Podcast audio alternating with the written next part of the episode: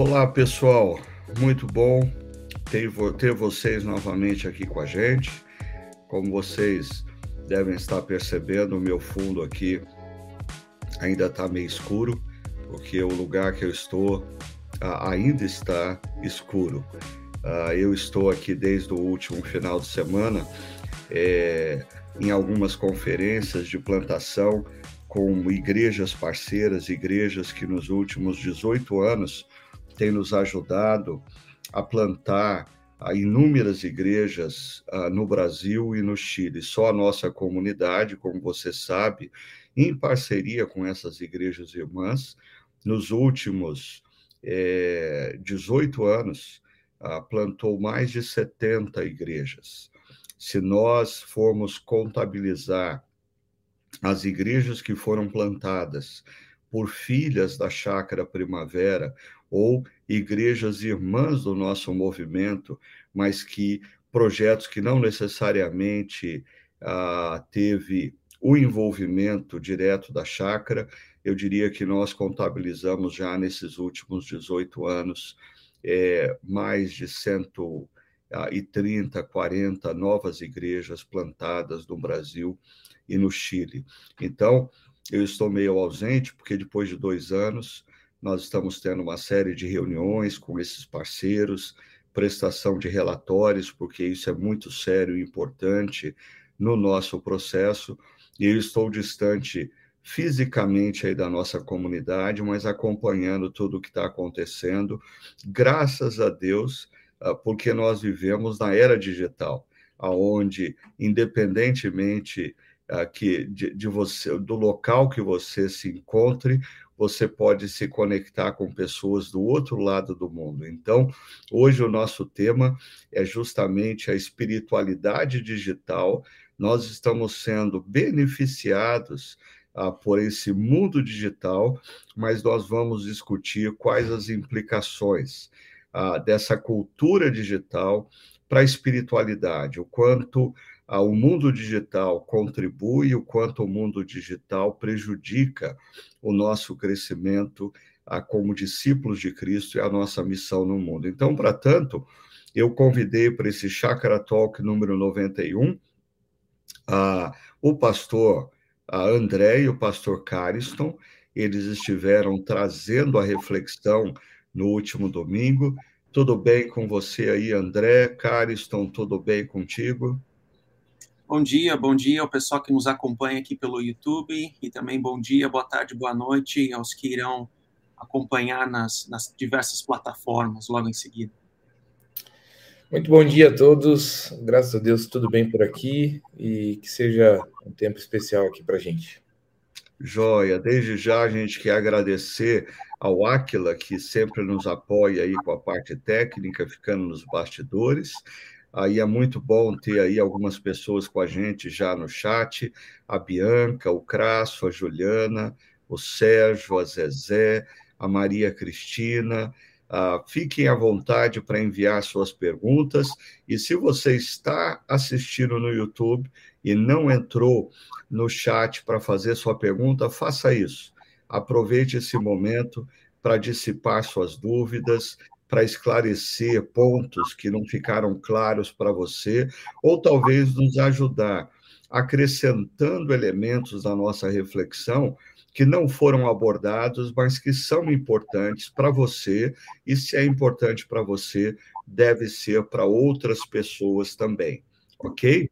E eu queria uh, começar esse bate-papo aqui é, com o André e o Cariston, trazendo ah, aquele paralelo que vocês fizeram é, do comércio no pátio do templo com ah, uma espiritualidade consumista, e vocês fizeram ah, um, uma conexão entre a espiritualidade consumista e a espiritualidade digital. Uma das perguntas que nos foi enviada aqui uh, diz, pede para vocês aprofundarem um pouco mais esse tema.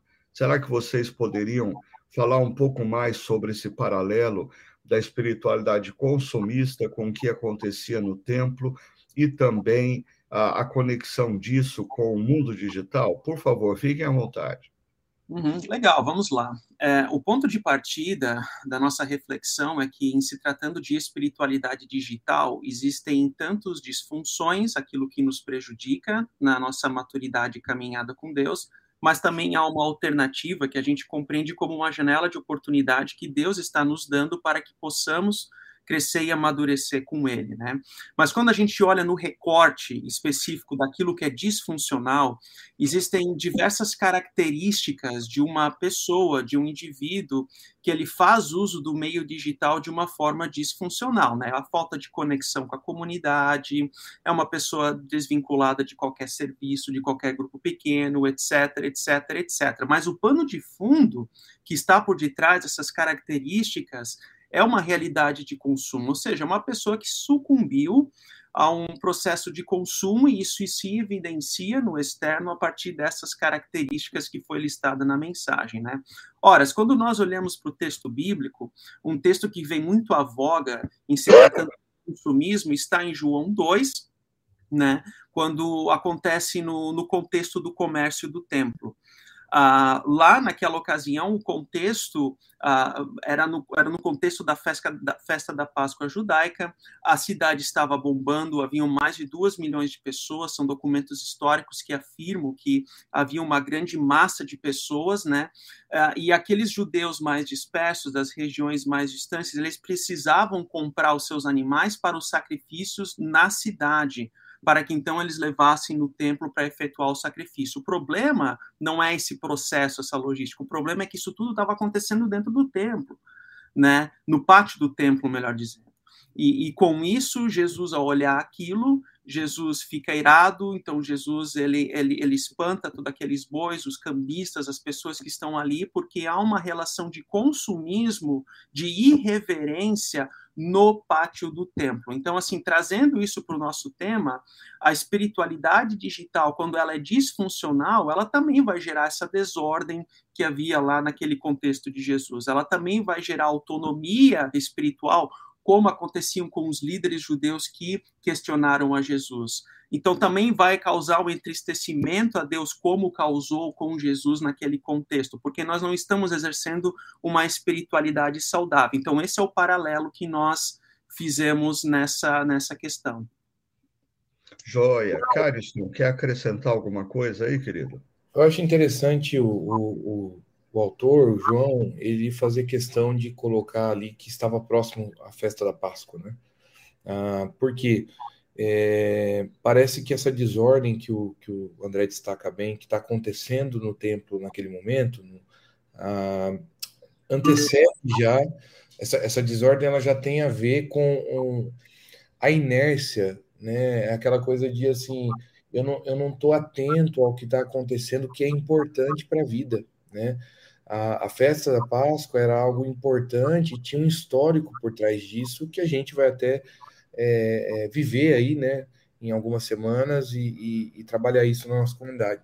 Mas fato é que parece que, assim, é, a Ilha de Jesus tem a ver com o templo, mas tem a ver até com essa inércia que o consumismo gerou no coração daquelas pessoas, ao ponto de, assim, não se importar com o que realmente era importante, né, o que realmente valia a pena, que era o significado ah, do que eles viveriam em comunidade, em comunhão, em relação à Páscoa, que eles lembrariam sobre ah, o sacrifício, o sangue né, do cordeiro que, que salvou famílias lá no tempo ah, de Moisés. Então, eu acho que é, o consumismo no templo ali, que Jesus está triste e irado, revela muita coisa, é, traz à tona muita coisa, muito mais do que a gente conseguiu trazer no domingo é, que o consumismo revela nos corações. Né? É interessante que parece que quando vocês fazem essa comparação com a, a espiritualidade das pessoas no pátio do templo, uh, essa espiritualidade das pessoas no pátio do templo era uma espiritualidade sem engajamento, era uma espiritualidade sem maiores compromissos. Elas tinham contato com a religiosidade, mas elas é, não se deixavam transformar ah, pelo que era colocado e elas não tinham qualquer nível de compromisso ou engajamento que transcendia o ritual. Então, eu fico imaginando o seguinte, André e Cariston, uma pessoa que decide acompanhar a sua igreja ou outra igreja pelo mundo digital, fazendo isso como um ritual, ela está fazendo como aqueles que compareciam no Templo de Jerusalém meramente para ter contato com um ritual. Uhum. E elas têm hoje o ritual pela internet, o ritual através do mundo digital. Parece que uh, o, o problema, o divisor de águas aí, que eu queria pedir para vocês me explicarem, é como uma pessoa pode estar acompanhando uma comunidade cristã é, pela internet uh, e, mesmo assim, ela ter engajamento pessoal, ela ter cuidado pessoal, ela ter compromissos para com essa comunidade. Como vocês veem isso? Como uma pessoa pode estar acompanhando pelo mundo digital, mas exercitando engajamento, compromisso e sendo cuidado? Uhum. Muito boa pergunta, é Ricardo. possível isso? É algo que já existe, inclusive, na nossa comunidade, né? Então, assim, eu poderia citar diversos exemplos de pessoas que moram em outras cidades na região ah, aqui de Campinas ou até mesmo em outros estados, em outros países, pessoas que eram da comunidade, mas que foram para o exterior, que se mudaram, ou pessoas que estavam no exterior e conheceram a nossa comunidade ao longo da pandemia, como é o caso da, caso da Priscila, que fez a oração no nosso culto, né? Ela está nos Estados Unidos, conheceu a nossa comunidade a partir né, de uma pessoa da igreja aqui que compartilhou com ela o link, ela está engajada, e o cuidado pastoral acontece por meio do, do, envolvimento dela num grupo pequeno do exterior, aonde há cuidado pastoral por meio de aconselhamentos, há cuidado pastoral no, nos contatos que são realizados com essas pessoas, no engajamento das pessoas umas com as outras, porque você cria uma comunidade entre elas também no online. Então, o grupo pequeno gera isso. E assim, ó, se você olhar o grupo o grupo da Europa, por exemplo, o grupo, o grupo pequeno da Europa online, que já está assim um pouco mais solidificado, é interessante porque há um encorajamento mútuo, porque as pessoas elas compartilham necessidades, elas compartilham alegrias de, estar, de estarem morando no exterior, de enfrentarem as mesmas dificuldades de não necessariamente encontrar uma comunidade local, ou às vezes encontram, mas há uma teologia duvidosa, ou não há um acolhimento, tal qual uh, presenciaram e vivenciaram uh, na Chácara Primavera em Campinas. Elas compartilham dessas crises, dessas alegrias, e ali acontece essa comunidade. Ali acontece o acompanhamento, o cuidado pastoral. Então, assim, o que é o cuidado pastoral? O cuidado pastoral ele se concentra tão somente ao presencial? Hum, será? Então, será que Paulo, quando enviava cartas a Timóteo, por exemplo, não estava realizando também um cuidado pastoral né, à distância por meio de cartas? Então, eu vivencio esse cuidado, esse cuidado mútuo, não apenas pastoral com a pessoa, mas cuidado mútuo entre as pessoas e até mesmo serviço, né, acontecendo no online. E para mim é uma igreja e eu acho é parte da nossa comunidade, é a igreja e eu louvo a Deus por essas oportunidades alternativas que a igreja digital ela possui por intermédio da, da internet, né? Eu acho que uma coisa interessante é que a gente vive uma geração tão polarizada que tudo vira cabo de guerra, né? Então, assim, uhum. ou você é, é online, digital, ou você é presencial. Então, não, eu acredito no presencial, não vem com essa historinha de online para cima de mim, não dá certo. O outro que vive isso vai dizer, não, digital tá bom e eu não quero saber de presencial também, porque eu não gosto das pessoas. Assim, é, é, a gente consegue é, complicar as coisas e até torná-las ruins, né? Ah, eu acho que, assim, a possibilidade de um, de um contato é, digital, isso a a gente percebe com as nossas famílias. Quantas pessoas que você conhece, que você ama, mora longe de você, da sua cidade, e, e você não deixa de ser pai, mãe, tio e tia, é, porque ele está morando distante, né? Pelo contrário, às vezes você até marca toda semana conversar com aquela pessoa. Eu tenho um amigo é, do Espírito Santo, que se formou comigo no seminário. É, e assim, é, é, um grande amigo que a gente sempre está compartilhando as nossas dificuldades, nossas dores. É, quando a gente precisa um do outro, a gente liga, a gente brinca quando a gente está num restaurante comendo, manda mensagem um para o outro: Ó, oh, tô aqui, você gosta dessa comida e tal. E ele mora no Espírito Santo e faz mais de, um, de um, quase um ano que a gente não se vê e, e, e, a gente continua sendo amigo e confiando no outro, né? Então, assim, isso serve também para o pastoreio e para a igreja. E eu, eu, até usei esse exemplo no domingo, que eu presenciei, assim, eu, o André, né, o próprio Tiago também, onde a gente chega na, na Chácara Primavera num momento onde está tudo fechado e a gente fez, a gente criou laços, relacionamento com pessoas de forma digital que quando a gente se viu presencial, não foi assim, ah, agora sim, agora nossa nossa caminhada pastoral está valendo. Não, na verdade, ali foi um resultado do que já tinha sido construído, né, de companheirismo, de amizade, de, de pastoreio. Né? Uhum. É, eu, eu entendo que as pessoas que expressam preocupação para com o digital, ah, em parte elas expressam uma preocupação legítima, que é o fato da, e que vocês pontuaram, da pessoa estabelecer uma relação com uma comunidade local, ou pior do que isso, com várias comunidades locais, de mero consumo. Né? Mas uh, uh, eu fico pensando, antes da pandemia, isso já não acontecia, inclusive presencialmente, na nossa cidade, nós temos algumas igrejas grandes, a, nossa igreja talvez de médio porte, mas em todas essas igrejas antes da pandemia, inúmeras pessoas entravam, assistiam, literalmente assistiam o culto e iam embora sem conexão nenhuma com a comunidade.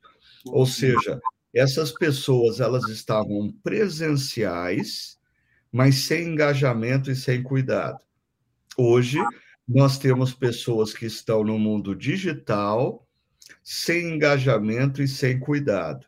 Ou seja, parece que esse problema ele sempre existiu. Ah, ah, e, e eu não vejo que vocês estão defendendo que nós devemos viver conexão com o mundo, com a igreja no mundo digital, sem engajamento e sem cuidado, muito pelo contrário. Vocês estão defendendo a importância da gente ter engajamento e cuidado. E aí eu queria levantar a bola para o André. Ah, tem um comentário que chega aqui para a gente, é, ressaltando Hebreus 10, que diz: não devemos deixar de nos reunir como é costume de alguns. Aí a pergunta é: a igreja híbrida não seria contraditória a esse verso? É muito interessante, Hebreus 10, 25 ou 26, agora me fugiu qualquer referência, mas vamos lá. A, a, pergunta que a gente precisa fazer é o que, que é a igreja reunida. Ah, uhum. nós compreendemos que a igreja ela é reunida ao redor da palavra, na celebração dos sacramentos e, ao mesmo tempo, uma igreja enviada ao mundo. Né? Então, esse é o core, é o centro daquilo que nós chamamos de eclesiologia cristã, ou a doutrina da igreja. Ela é uma igreja reunida, mas também é uma igreja enviada ao mundo. Agora, essa definição de igreja reunida, ela pode acontecer tanto no presencial, no espaço Paineiras que nós temos em Campinas, no Chácara XP. Esse presencial acontece em alguns contextos debaixo de uma árvore, porque eles não têm, aquela comunidade não possui uma, um prédio, um templo. Aquela igreja reunida pode acontecer dentro de uma catedral, mas essa igreja reunida pode acontecer em diversos espaços, e por que não dizer que essa igreja reunida também está no meio digital? Ela está conectada com uma comunidade, no nosso caso a Chácara Primavera, mas também conectada de uma forma online à distância. Então, assim, nesse sentido, eu creio que é possível a reunião. A reunião acontece a igreja ela é reunida só em diferentes formatos. Então essa é a janela de oportunidade da igreja híbrida, uma igreja em diferentes formatos, em dois formatos. Então é muito mais uma pergunta do que, que consiste a igreja a igreja reunida, tanto que para o autor de Hebreus, o autor de Hebreus não tinha esse modelo de igreja que nós temos hoje na cabeça, quando ele escreve esse verso. Então, a igreja reunida para ele era algo, algo, muito mais residencial, muito mais simples, não essas mega estruturas que se possui por aí. Então, assim, o que, que é a igreja reunida? A meu ver, a igreja reunida também pode acontecer no seu formato online, né, juntamente no contexto da igreja híbrida, né, formato online e presencial. Então, essa é a resposta ligeira rápida que eu daria para esse questionamento, que é muito pertinente e muito interessante também.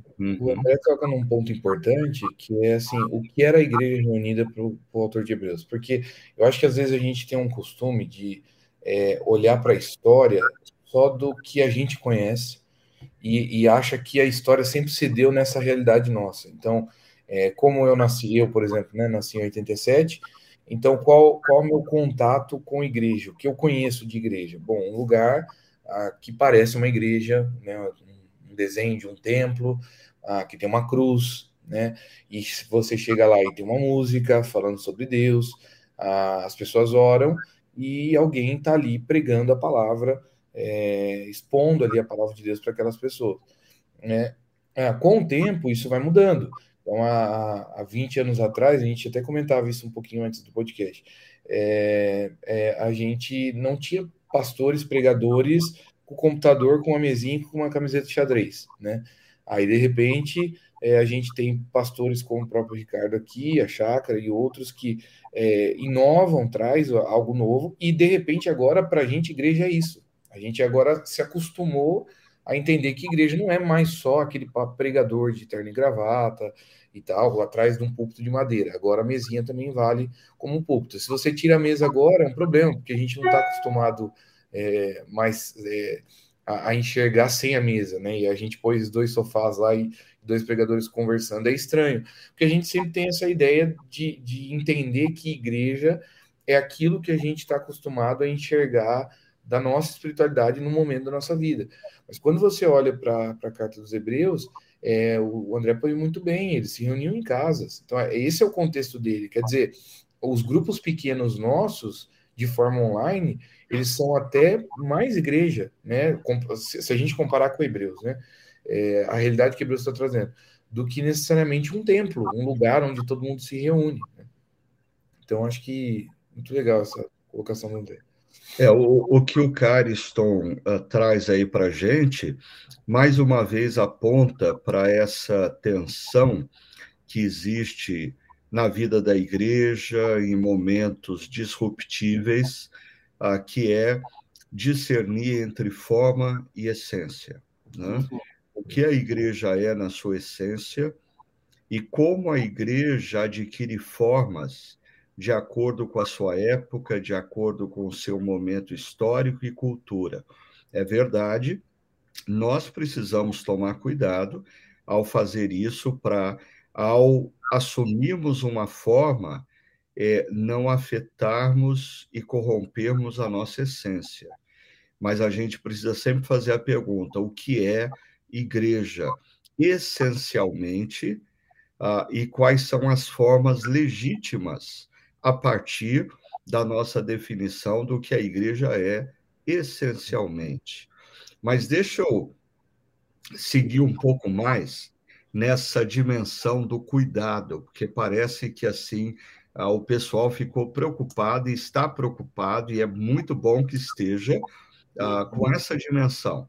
Ah, e uma líder de grupo pequeno da nossa comunidade, Uh, ela trocou algumas mensagens comigo e ela diz assim: N.T. Wright aponta para o imperativo que de seguidores que seguidores digitais devem se ligar, se conectar a uma comunidade local, abre parênteses, física de carne e osso, para que os seguidores possam crescer e serem cuidados. Percebam a ênfase do crescer e serem cuidados é, vinculado à presença física, pois ele entende que há uma contradição entre a espiritualidade cristã desconectada de relacionamentos com outros cristãos e que o cuidado pastoral só pode ser feito em nível local.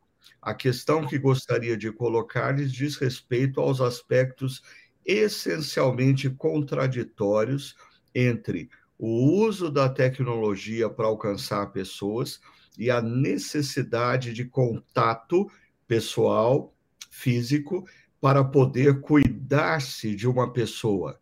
Uh, o que, que vocês teriam a dizer para essa líder de grupo pequeno na nossa comunidade? Legal, Ricardo. Uh, eu não sei quando que o N.T. Wright escreveu uh, esse, esse trecho, né, ou em que momento que foi, isso é importante saber, até porque ao longo da pandemia, essa reflexão sobre o cuidado pastoral online, ela, ela veio mais à tona, né? Então, dependendo do contexto em que isso acontece, a pessoa ela vai pender para esse ou para aquele lado em se tratando de uma opinião sobre esse assunto, né? Agora, o que é o cuidado pastoral, né? A gente volta nessa pergunta. Ah, o fato de ser presencial, uma igreja presencial não necessariamente possui o cuidado pastoral. Talvez seja uma igreja orientada por, aos eventos, né? Voltando àqueles P's que você mencionou, né, Ricardo? na sua inserção na, no domingo, talvez seja uma, uma, uma igreja orientada à pessoa do pregador, talvez seja uma igreja muito mais orientada ao consumo, etc, etc, etc, e no, ao longo da semana não existe o cuidado pastoral. Mas veja, é possível ter também existir ao cuidado pastoral no contexto semanal em se tratando de uma igreja online. Eu não consigo aqui mensurar né, a porcentagem da minha agenda, mas como eu realizo acompanhamento pastoral da igreja online, pessoas que estão fora da nossa cidade e também no exterior, a minha agenda, ela, na grande maioria, ela se concentra no cuidado pastoral online. Mas isso é só um exemplo, é um ponto de vista, né? É uma vista de um ponto. Né? Agora, eu, eu, só, eu só sou um pouco temerário para dizer assim, online não possui acompanhamento pastoral. E nós não estamos aqui dizendo que, que, que, a pessoa que se beneficia do, do, uso digital, ela não está vinculada à comunidade. Esse é o risco que a gente precisa evitar. Nós estamos pressupondo que há uma pessoa vinculada a uma comunidade, mas que eventualmente está no exterior, está em outra cidade, ou até mesmo em Campinas e não consegue estar presencialmente na nossa comunidade por causa da atividade profissional, e ela se beneficia da igreja online, da igreja híbrida, para uma maturação e crescimento espiritual. Então, a, o meio digital vem ao nosso encontro para servir. Não é uma questão, essa, essa, essa ligeira conexão do digital para o consumo, eu acho que é errônea, sabe? As pessoas têm uma preocupação pertinente de que o digital talvez venha substituir o presencial. Uh, mas se a gente olhar ao longo da história e as diversas tecnologias que foram surgindo, isso nunca aconteceu. Então, eu não creio que o meio digital irá substituir o presencial mas é uma ferramenta que a gente pode utilizar como janela de oportunidade. Esse é um termo, para mim, que o Mike Warren fez na semana retrasada, que para mim é muito importante, né? Eu acho que a igreja híbrida é uma janela de oportunidade para a gente saber o que é disfunção e o que é alternativa. Então, eu creio que é possível, sim, ter um cuidado pastoral legítimo, conectado com a nossa comunidade, para uh, crescimento e maturação na fé. Legal. Antes, antes do Cariston continuar, deixa eu dar um exemplo aqui que, que me ocorreu e que eu acho que é muito pertinente nessa discussão sobre é, se o problema é estar online ou presencial, ou se o problema é estar engajado e comprometido ou desengajado ou descomprometido num processo de discipulado, de maturação, de exercício da fé. Uh, a minha filha mais velha, Luísa, ela tem desenvolvido um, um projeto uh, de cuidado, de mentoria de jovens mulheres, uh, se chama Fluirá, e a cada dia eu fico mais assustado, espantado com o número de pessoas que eu encontro, mulheres, uh, que uh, seguem a Luísa e que são abençoadas pela Luísa e que dão testemunhos do quanto elas se sentem, perceba, cuidadas e desafiadas a crescerem na fé uh, através do que está sendo feito. E a questão não é feita presencialmente, ela é feita uh, fazendo uso do mundo digital mas parece que existem aí alguns elementos. O engajamento da pessoa a um processo de cuidado. Ah, e eu, assim, um outro testemunho que eu tenho, que também vem de dentro de casa, ah, é da própria Sônia e algumas mulheres que tem se envolvido com um programa de mentoria que não é exclusivo para mulheres, mas elas têm feito uso disso, que é o Unique. E há dois dias atrás nós estávamos conversando com um pastor, e esse pastor estava dando testemunho uh, do quanto a sua esposa tem sido desafiada e transformada a, a, a, seguir os caminhos de Deus na sua vida, na sua vocação, através desse processo. Então, eu queria até uh, enfatizar e talvez mudar um pouquinho o rumo da discussão, porque eu não creio que uh, o, o, a, a discussão seja essencialmente presencial ou online. Eu acho que o problema maior é quando pessoas, seja presencialmente, seja online, uhum. estão desconectadas e descomprometidas. Porque quando elas estão ah, engajadas e comprometidas com o processo, ah, elas, elas são cuidadas, existem oportunidades, tanto presenciais como no mundo digital, de pessoas serem efetivamente cuidadas, desafiadas e crescerem na imagem de Cristo através de relacionamentos. O que, que vocês uhum. acham? Ah, Ricardo, você falando isso, é, eu só queria destacar o seguinte: o André discordou do N.T. White, tá? Então fica com toda educação, que ele é um, né, um, um homem educado, mas discordou, é isso. Mas, mas ele, ele, o André não é bobo, para discordar do N.T. White, ele chamou o Mike Gorin. É verdade, Todos os dois. Mas o, você falando isso, Ricardo, o Thiago Souza Campos, ele, ele comentou aqui, eu entendo que o digital potencializa o nosso modo de ser. Quem já era consumidor de igreja só teve um catálogo maior de opções. Quem tem compromisso sempre usará o potencial para se engajar. Isso, e acho que isso resume a questão. A gente não está dizendo que é um ou que é outro, e nem colocando né, que você deve seguir um ou seguir outro, mas fato é que o digital, é, a gente tem uma leve impressão, ou talvez até a gente usa assim, sempre como consumista, né? Você segue no Instagram quem você quer, você acessa as páginas ah, e artigos, que você quer acessar, né? Então tem aquela coisa assim do, do consumismo. E aí, aí talvez quando a gente diz sobre igreja digital, a pessoa pensa assim, poxa, mas é, é como eu vou ser pastoreada, é, como eu vou ter conexão com a comunidade, já que o digital é um lugar que eu escolho é, o que eu quero, o conteúdo que eu quero, ou o conteúdo que eu não quero. Mas esse é o desafio, não para quem só está digital, mas é para quem também está presencial. De você chegar numa igreja e dizer assim, é, não, esse conteúdo do pastor hoje eu não quero né? Esse cara pregando, hoje eu não quero. Então você faz isso também você desliga a sua cabeça ali na hora.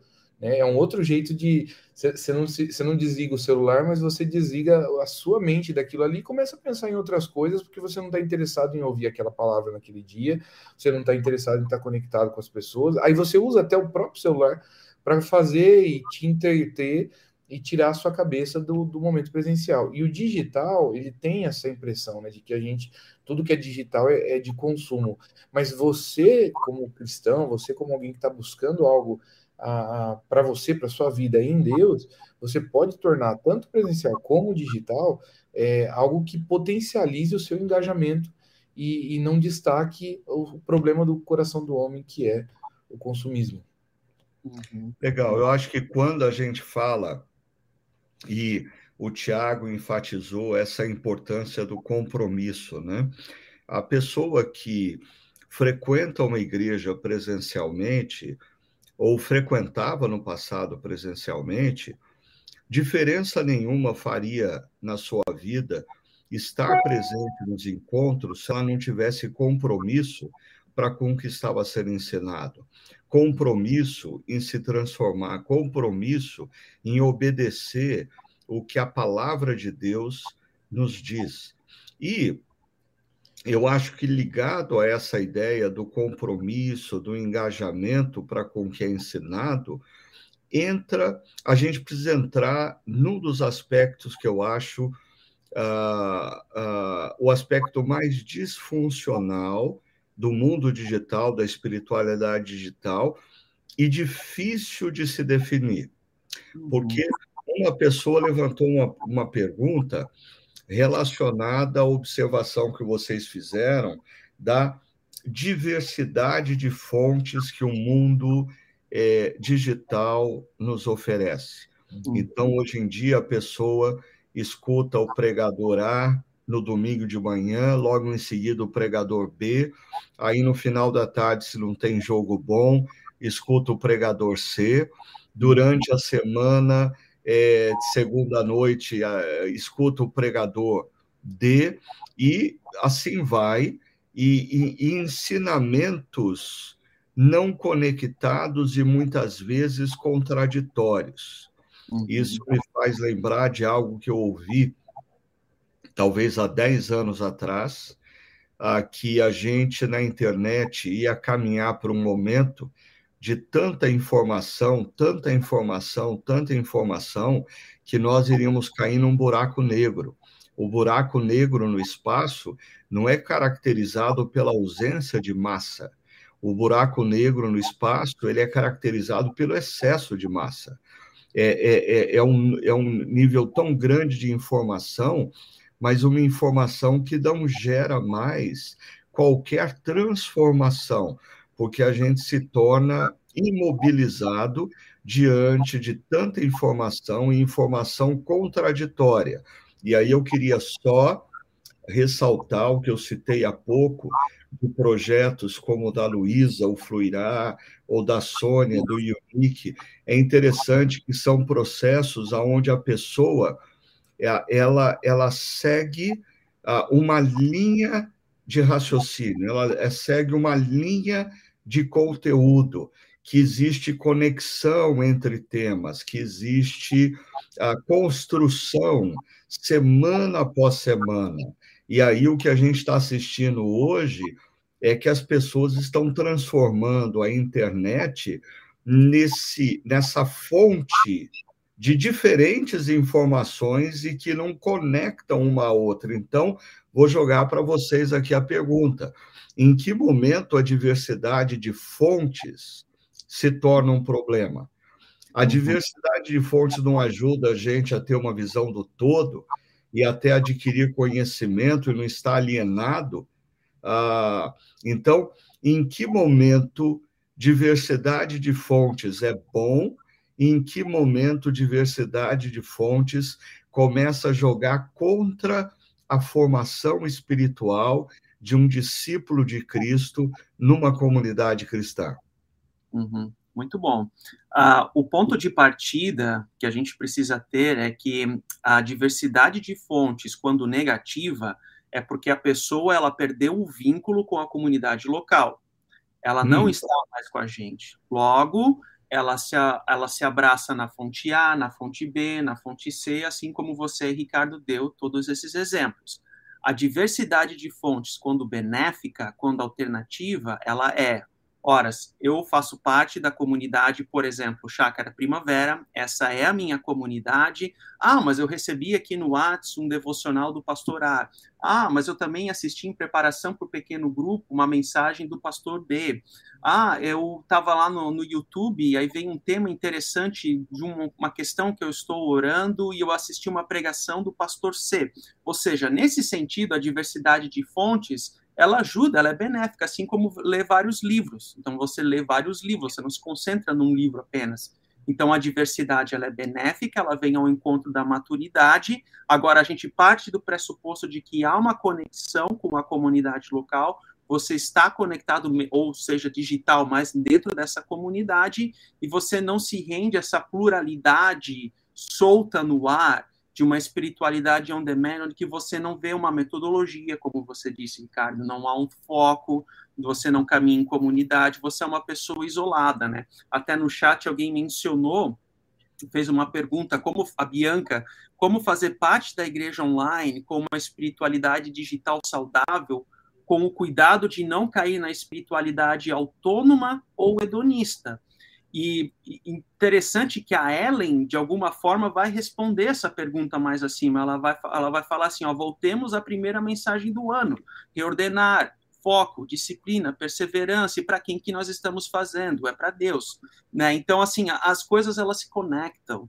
Né? E, e a, a, diversidade de fontes, ela, ela é benéfica quando eu estou conectada com essa comunidade, essa é a minha fonte primária, e a disciplina, a perseverança, a propósito em buscar em outras fontes. Eu acho que é mais ou menos nesse caminho. É, é interessante, André, porque isso volta ao ponto anterior, porque quando as pessoas ressaltam é, a importância do cuidado pastoral, é, cuidado pastoral precisa ser visto também ah, no ato de se oferecer referência.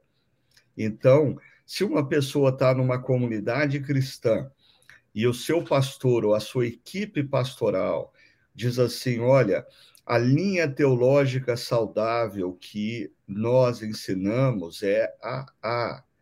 Ah, pessoas que seguem essa comunidade, que fazem parte dessa comunidade, elas precisam fazer uso desse ponto de referência que é oferecido pelo seu pastor ou pelos seus pastores como saudável. O dia que ela entende que o pastor ou equipe pastoral não tem um ponto de referência saudável, é, ela precisa sair e procurar uma igreja que ela entenda que tem um ponto de referência saudável. Agora, você ficar na internet devorando tudo, ouvindo tudo de maneira crítica, ah, uhum. isso só gera caos. Caos. E fazendo um paralelo aqui com o que a Ellen coloca, talvez a, a espiritualidade de muitas pessoas no pós-pandemia. A gente não falou da espiritualidade caótica, poderíamos falar, né? Uhum. Mas a espiritualidade de algumas pessoas entrou num processo caótico porque elas passaram a consumir a tudo e a todos de maneira acrítica.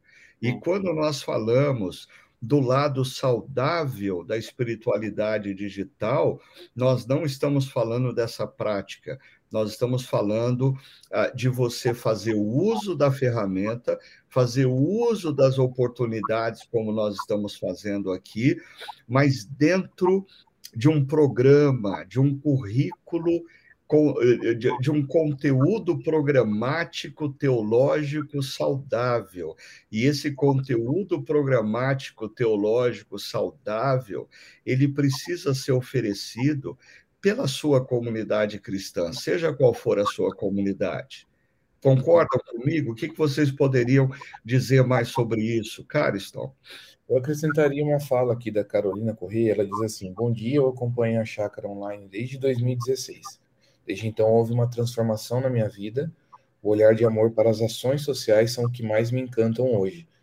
É, é interessante isso, né? Porque é o que você está pondo, Ricardo. Ah, não é que ela não acompanha outras coisas, mas ela tem ah, centralizado ou acompanhado de forma mais efetiva a chácara, ao ponto de é, a, a cosmovisão dela em relação a ações sociais foram alteradas e encantam hoje o que a gente faz e isso vai influenciar a vida dela. Então, quer dizer, é, existe aqui um, um, ponto central onde, onde ela se conectou com a comunidade e enxerga ah, que nós estamos fazendo alguma coisa pela nossa cidade, pelo nosso país, e ela se encanta com isso e até começa a praticar isso. Isso é se envolver com a comunidade, mesmo de forma digital né? De forma online. Então é interessante isso. Eu acho que a, a, o que a gente está propondo aqui não é que a pessoa não pode a, ouvir outras coisas. Eu acho que é até importante, às vezes, você ter conhecimento de outras fontes. Mas o ponto principal é, é e, e, e, mais uma vez, e mais uma coisa, a gente não está dizendo que você também tem que estar preso à, à, à nossa igreja Chácara Primavera, porque às vezes a pessoa vem desse. Existe um contexto de igreja no Brasil onde muitos pastores não né, pregam para você não ouvir ninguém, né? É, não, não ouça ninguém, porque você vai se confundir. A visão é, é, é essa daqui, ouça a gente. Não é isso que a gente está falando. Graças a Deus somos uma igreja que entendemos bem o que Deus nos chamou para fazer e não temos problema nenhum de as pessoas ouvirem outras coisas. Mas o que a gente está dizendo é sobre a falta de engajamento, porque essa pessoa que ouve tudo e que conhece todas as fontes e que, e que na verdade, ela, ela começa a pegar só o que é importante, o que é interessante para ela, ah, isso se torna um outro tipo de espiritualidade. Ela sai de uma espiritualidade saudável e ela vai, por exemplo, para uma hedonista, porque dá prazer para ela.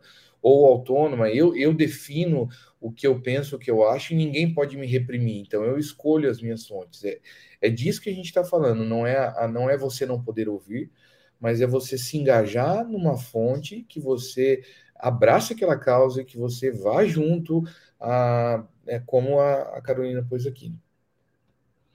Ricardo, é interessante, só um adendo, tá? Um adendo a isso, é que eu, ao longo da pandemia, até antes mesmo de chegar na chácara, eu estava ouvindo algumas séries antigas da comunidade. E assim eu cheguei naquela série de uh, um pouquinho antes da pandemia, uh, quando jogar a toalha uh, parece ser a melhor opção, algo nesse caminho, né? E é interessante que naquela série, Ricardo, você investe alguns bons 5 ou 10 minutos em cada mensagem falando sobre a questão do online, porque os cultos estavam naquele momento sendo transmitidos via site. Aí você pregava tanto no Espaço Baineiras quanto no, no, no, em Barão, e você sempre falava dessa questão da oportunidade que o online trazia. Ou seja, uh, é interessante a gente perceber que o que, que você lá, Ricardo, mencionou, de alguma forma é o que nós estamos enfatizando hoje.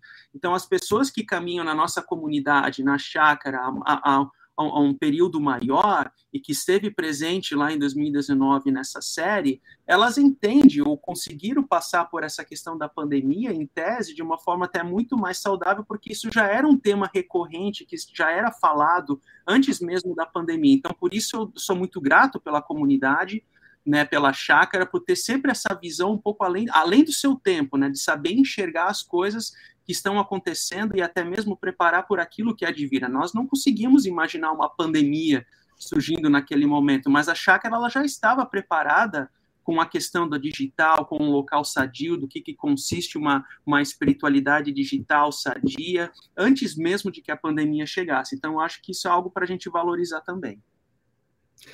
Legal, e, e, e, eu acho que é interessante os testemunhos que pessoas estão dando aqui no chat, né? A, a Ellen diz: foi num grupo pequeno online que Deus revelou a mim, uh, ou se revelou a mim durante a pandemia. E Deus trouxe uma das minhas melhores amigas. Então, a Ellen, dando testemunho de quão importante foi para ela é, essa experiência online. E o Livan também diz: sim, eu mesmo fui muito beneficiado por mentorias e cursos digitais recentemente. Penso no fim da dicotomia. Atualmente as coisas são on-off, como parte constitutivas de uma mentalidade contemporânea, ou seja, o Livan está incentivando aqui a, o, o, a gente fazer uso é, é, tanto do on como do off, tanto do digital como presencial. Né? E já foi mencionado aqui também a Carolina, que diz que desde 2016 a, acompanha a chácara de forma online e isso tem transformado a sua vida. Uh, eu queria resgatar com, na nossa conversa aqui uh, esse ponto da importância de, num oceano que se chama internet, nós temos ponto de referência. Porque imagine o seguinte: uma pessoa sai uh, navegar num pequeno veleiro, e assim, a gente precisa pensar que a nossa vida uh, uh, é um pequeno veleiro num oceano chamado internet, e essa pessoa sai navegar sem bússola, sem bússola. É, depois de dois, três dias, ela perde a referência. Ah, ela olha para o céu e vê as estrelas. Ok, o tempo está nublado, no meio de uma tempestade. Ah, ah, na manhã seguinte, pós-tempestade, ela perdeu a referência de onde ela se encontra. Por isso, a mesma pessoa que salientou a importância de Hebreus 10, que diz que a gente não deve deixar de se congregar, o mesmo autor de Hebreus, em Hebreus 13, verso 7, fala: lembre-se dos seus líderes, e essa palavra líderes aqui uh, é a palavra guias. Lembrem-se dos seus guias espirituais. Nós precisamos de guias espirituais. E o verso 9 diz: Não se deixem levar pelos diversos ensinos estranhos. Então, eu acho que a gente vive hoje, ah, como pastor, uma situação desconfortável, porque quando a gente diz, olha, não vale a pena você gastar tempo ouvindo esse ou aquele uh, pregador, especialmente da linha dos pregadores coaches, né? É, você corre o risco de ser, ser, ser entendido como uh, autoritário. Você está determinando que as pessoas devem ou não ouvir ou assistir. Por outro lado, se você, como pastor, não indica o caminho claro, não indica o norte para as pessoas, você deixa as pessoas se perderem na pluralidade de ensinamentos da internet, e aí alguém pode dizer assim: ah, mas o Espírito Santo vai cuidar da pessoa. Bom, se fosse assim desde o princípio, o Espírito Santo não teria instituído apóstolos, profetas, ah, pastores e mestres evangelistas para guiar a igreja. Se o Espírito Santo instituiu essas pessoas, é porque se faz necessário que absolutamente todos os cristãos tenham como ponto de referência o ensinamento saudável do seu líder ou da sua equipe de liderança formada por apóstolos, profetas, evangelistas, pastores e mestres. Agora, eu queria caminhar para o final, é, assim, colocando na berlinda o que eu mesmo é, falei durante a reflexão de vocês, porque uma pergunta aqui surgiu ah, sobre os quatro P's não sei quantos participaram da mensagem domingo, mas eu dizia que uh, o Will Mancini fala da igreja como um prédio de dois andares.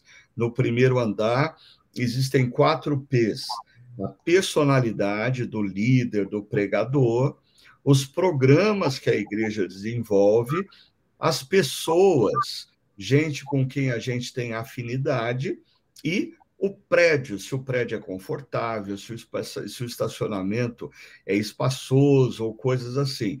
Pessoas chegam na igreja através desses quatro P's, e eu disse, a, a, fazendo uso da ideia do Will Mancini, a importância da gente deslocar essas pessoas para o andar de cima. E o andar de cima existe um grande P, que é o P do propósito, é compreender qual é o propósito das nossas vidas, e o propósito da comunidade cristã, a comunidade dos discípulos de Cristo. Mas eu vou jogar para vocês aqui a pergunta que foi feita: em que momento os quatro P's se tornam negativos? Por que usamos eles como estratégia para convidar pessoas que não conhecem o Evangelho, mas eles se tornam negativos uh, na realidade da espiritualidade consumista. Está com vocês a bola. É, dentro dessa ilustração, os quatro P se tornam negativos quando o andar de baixo se torna um fim em si mesmo. Então, essa é a ideia. Então, assim, a proposta, o, o, o objetivo final, o telos, não é que a pessoa permaneça nesse primeiro andar dos quatro P's, mas ela seja conduzida para um propósito de vida, para que ela possa viver a sua espiritualidade cristã, a, a sua intimidade, crescer em intimidade com Deus nesse sentido. Então, há esse movimento das conexões dos quatro P's para o propósito acima. E trazendo isso para a nossa questão da espiritualidade digital, né, e como um propósito, ou da igreja híbrida, olha, olha que interessante, olha a oportunidade que nós temos aqui, porque uh, nós temos um grupo de pessoas no presencial, mas na Câmara há pessoas que estão na Austrália secularizada, no país árabe perseguido, na, na Europa pós-cristã, nos Estados Unidos pragmático, ou seja, você está numa diversidade de culturas, numa diversidade de contextos, todo mundo junto ali reunidos como como uma igreja. Isso para mim é propósito. Isso assim é a palavra de Deus sendo levada aos diversos contextos e transformando todas aquelas a, aquelas pessoas inseridas naqueles contextos. Então, eu acho, eu acho, eu vejo isso como um propósito nesse andar superior, como uma oportunidade de que pessoas que estão aqui presencial sejam abençoadas, sejam conduzidas para sua missão no mundo, mas também aquelas que estão em diversas regiões, em diversos contextos, em diversas culturas e também tão próxima da gente em coração na igreja reunida local. É, eu, eu, eu somaria o que o André está falando é o seguinte: é, o Aquila comentou aqui uma coisa, é verdade, né? Inevitavel, inevitavelmente, é, essa pessoa vai ficar nesse andar de baixo porque é confortável. É, não são essas coisas que faz permanecer. E é verdade, assim, a, a, eu acho que os quatro P's, eles são uma estratégia para a pessoa chegar. Todo mundo chega numa comunidade é, e vai assumir uma espiritualidade através desses P's. Mas fato é que se ela ficar nesse andar de baixo, com o tempo ela vai trocar de igreja. Ou ela vai ser aquela pessoa que vai ficar é, falando na orelha do líder, do pastor, sendo aquele, aquele chato, é, crentelho, né? Que fica na orelha dizendo, tem que fazer isso, tem que fazer aquilo, tem que fazer aquilo porque ele sempre está olhando para essas coisas que são periféricas. Elas servem, elas fazem todo sentido.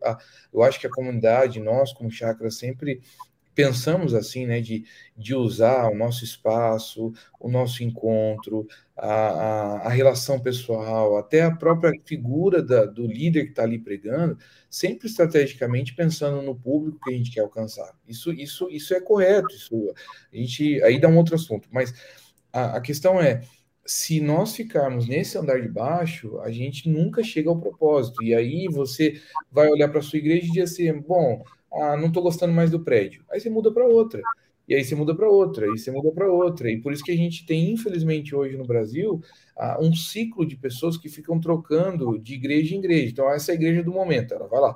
Porque agora ela tem um prédio legal, tem uma música legal, tem um pregador bacana, mas isso vai passar. É, é, é, não tem como essa igreja manter todo, todos os P's 100% de acordo com aquela pessoa acredita, porque nós mudamos.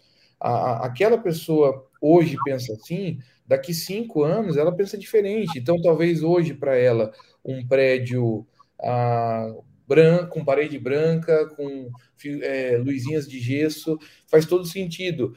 Daqui cinco anos ela fala assim: não, eu gosto do negócio preto, tudo preto, luz batendo no palco tal. Então eu vou para uma igreja. Se você não tiver consciência do propósito, você não amadureceu nesse sentido, você vai ficar procurando sempre ah, lugares que vão ah, deixar você mais confortável. E esse é o problema, porque aí você é um consumista. Né? Você está procurando Legal. mais do que necessariamente pela fé. Né? É, é, se eu posso dar um pitaco nessa questão, eu diria que os quatro P's mencionados por Will Mancini, uh, eles fazem parte da estrutura de, uh, que, que quase que toda e qualquer igreja local precisa construir. E essa estrutura, ela necessariamente, uh, ela não tem uma opção que é bíblica e todas as demais são antibíblicas. Por exemplo, o P do programa Existem diferentes programas de educação cristã infantil, existem diferentes programas de educação cristã para adolescentes. A, a, personalidade, o pregador, existem diferentes estilos de pregação. Qual deles é bíblico e qual deles não é bíblico? Eu diria que dentro do espectro do que é bíblico, existem inúmeras opções. Agora, o problema é quando as pessoas se agarram aos quatro P's da estrutura e se esquecem que essa estrutura existe para gerar uma coisa na vida delas, que é o compromisso com o discipulado com Jesus, a transformação da vida, é o propósito maior.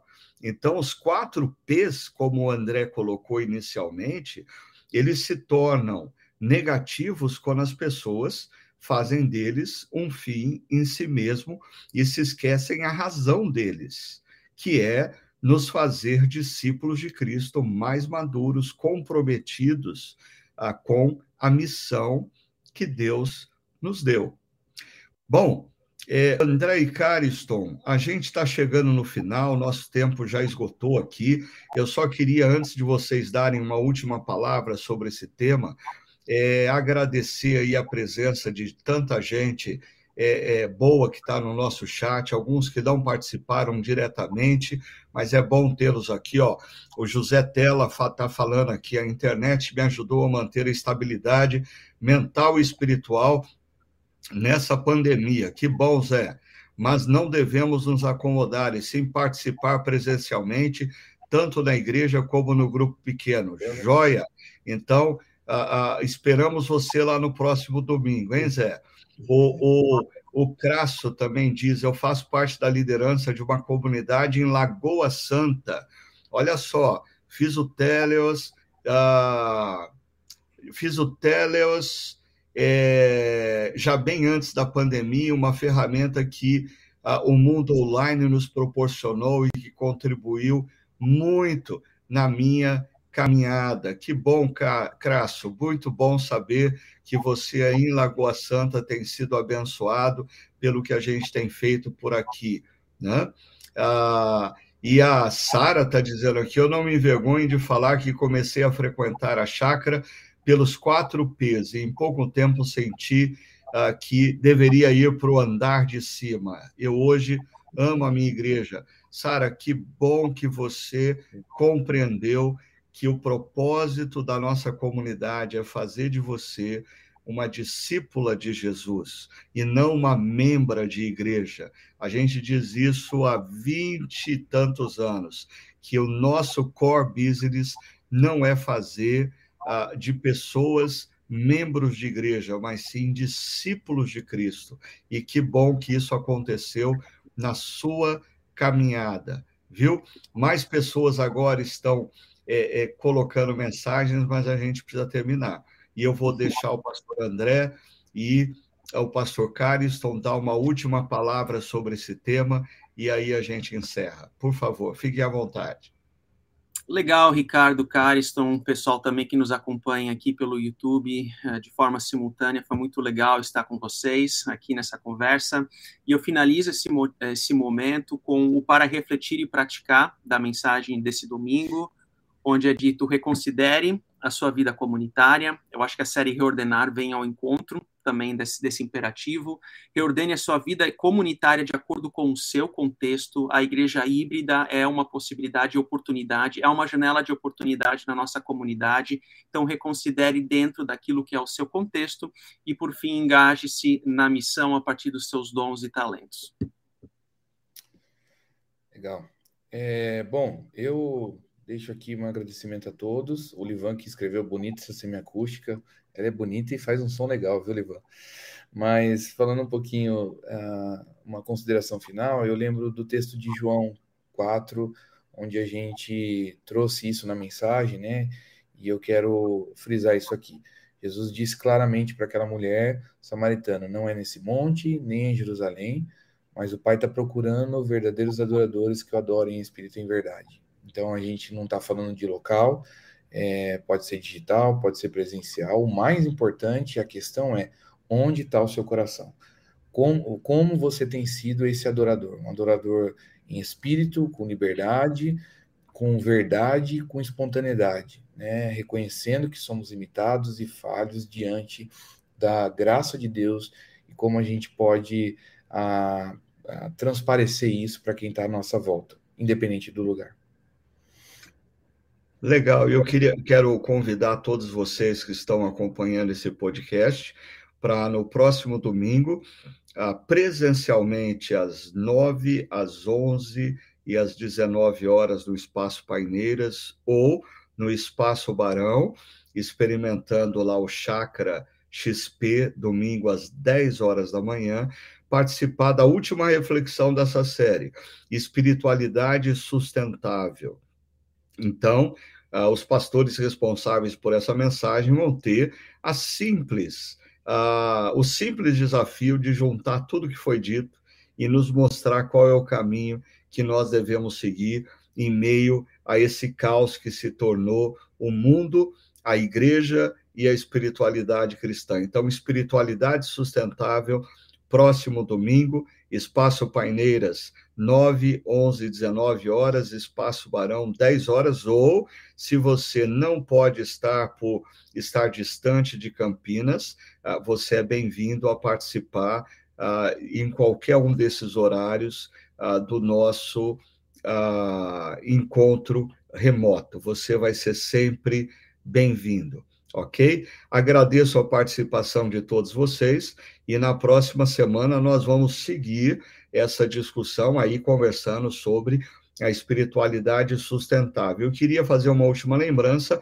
não deixe de enviar as suas perguntas, mesmo durante a pregação, você pode acessar lá o nosso site do Chakra Talk e enviar a sua pergunta, uh, e aí você vai contribuir para que o nosso é, é, é, a nossa conversa aqui no podcast seja mais próxima ainda da sua necessidade, da sua realidade, das suas questões, tá bom? Então, acesse chakra.org barra e coloque lá a sua pergunta, o seu questionamento, a sua sugestão, a sua dúvida, tá bom? Deus abençoe a todos que vocês tenham uma excelente semana e que vocês continuem cumprindo o papel e a missão que Jesus deu a cada um de nós, de sermos luz do mundo e sal da terra, onde quer que Ele nos coloque. Deus abençoe.